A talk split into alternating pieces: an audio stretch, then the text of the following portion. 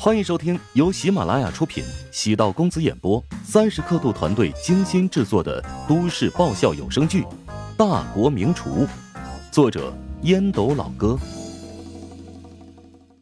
第八百一十七集。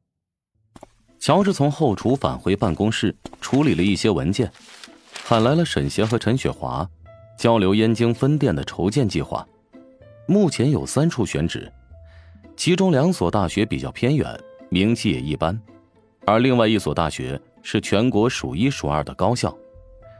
至于他的承包权，就比较难搞到，不是用钱就能搞定的。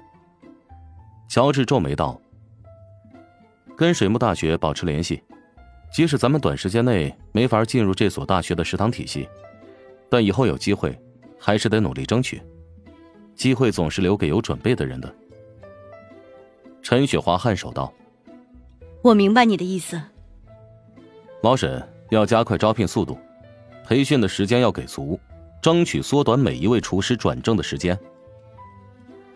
如今乔帮主食堂已经上了高速运转的车道，因为师大食堂超级火爆，而职大也因为食堂从默默无闻的大专院校变成了全国闻名的网红学校，所以很多学校看到了乔帮主食堂的影响力。愿意以较低的租金主动跟乔帮主洽谈合作。任何行业做出一定的成绩之后，就有大批的合作对象主动上门。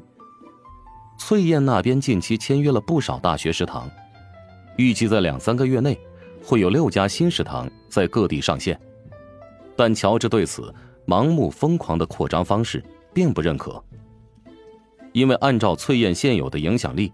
根本无法支撑那么多网红食堂的流量，赶鸭子上架完成的新店，注定只会成为空架子。乔治需要稳扎稳打，追求每家店的单店营收。事实如同乔治所判断的一样，云海科技大学食堂在运营数月之后，已经成功晋升为三大食堂单店营收第一，而且根据好望的汇报。他计划要在云海另一所大学开设第二家城市分店，像云海、燕京、越州这种一线城市，是可以支撑两家食堂运营的客流。尽管乔帮主食堂的形势一片大好，但乔治还是很理性的。学校食堂将严格控制数量，全国布局最多不超过三十家。下一步，将重点对企业食堂进行开辟。前期的企业食堂全部以自营形式搭建，后期允许通过乔帮主 App 进行加盟。能纳入乔帮主企业食堂计划的餐饮，需要通过乔帮主的严格筛选、审查和监督。企业食堂更像是一个共享体系，有很多不同类型的餐馆组成，菜价以经济实惠为主，针对每天上班的人群，甚至不以盈利为代价。提供经济实惠、卫生的套餐，试图让城市市民从办公场所解放，前往最近的食堂用餐。届时，企业食堂不仅仅是用餐的场所，还能激活线下实体经济，解决如今实体产业面临客流严重不足的情况。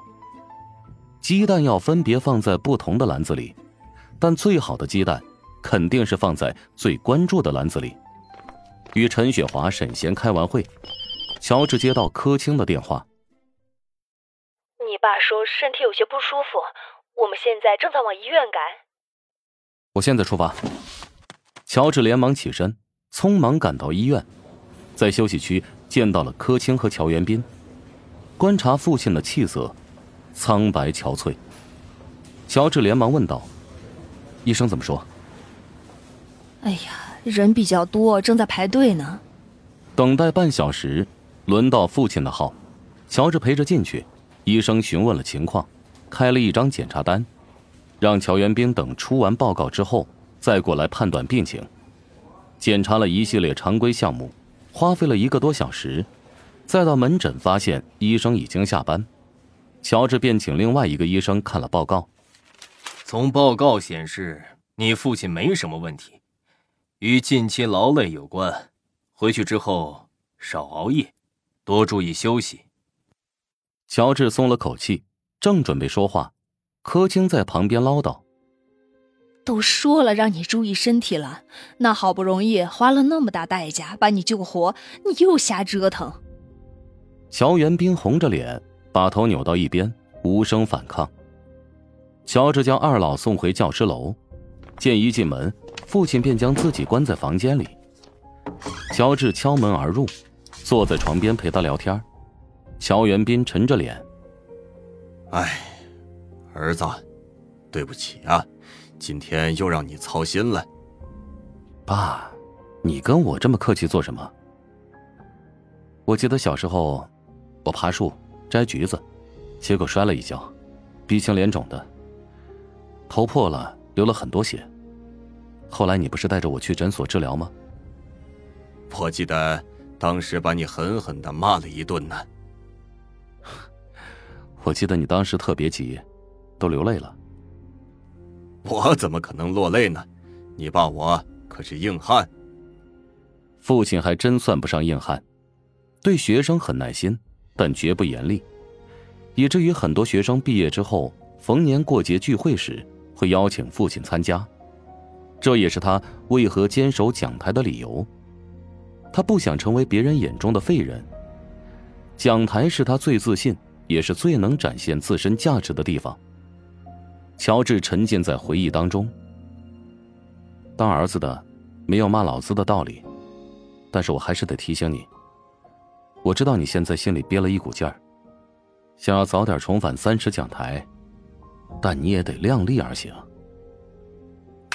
乔元斌拍了一下自己的脑袋。欲速则不达，这个道理其实我懂。与乔元斌闲聊了一会儿，来到厨房，见柯青偷偷抹泪，乔治从后面搂了一下柯青，将柯青吓了一跳。柯青破涕为笑：“哎，哎呀，真讨厌！今天把你吓坏了吧？”晚饭我来给你们做好了，我爸最爱吃糖醋里脊，你呢最爱吃冬瓜排骨海带汤。乔治从柯青手中接过锅铲，都是家常菜，处理的很细致专注。每天都在陶家做饭，给父母做的次数屈指可数，因为每次回到家中都是母亲主动揽活。乔治在这六七十个平米的空间里，反而是最放松的。这顿饭，乔元斌和柯青吃得很舒服。乔治没用什么特别的食材或者烹饪方式，只是用最单纯的技巧，但乔治却发现，烹饪出来的食物不仅有灵魂，而且还有能量，宛如天灵盖射入一道光，让他有所顿悟。吃完饭之后，乔治将碗筷洗干净，柯青在旁边看得五味杂陈。他们真心为儿子骄傲，不提他在外面有多么本事，在家中能做饭、打理厨房，这样的孩子完全是万里挑一。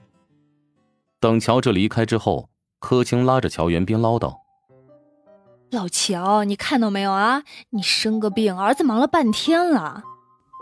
就是有点不舒服，你把他喊回来做什么呀？”切，你当时那个无助的眼神，别提多心虚了。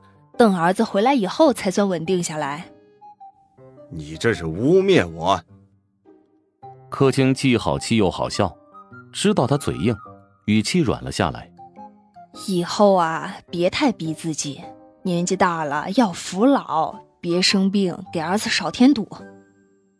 乔元斌叹了口气，算是默默答应了。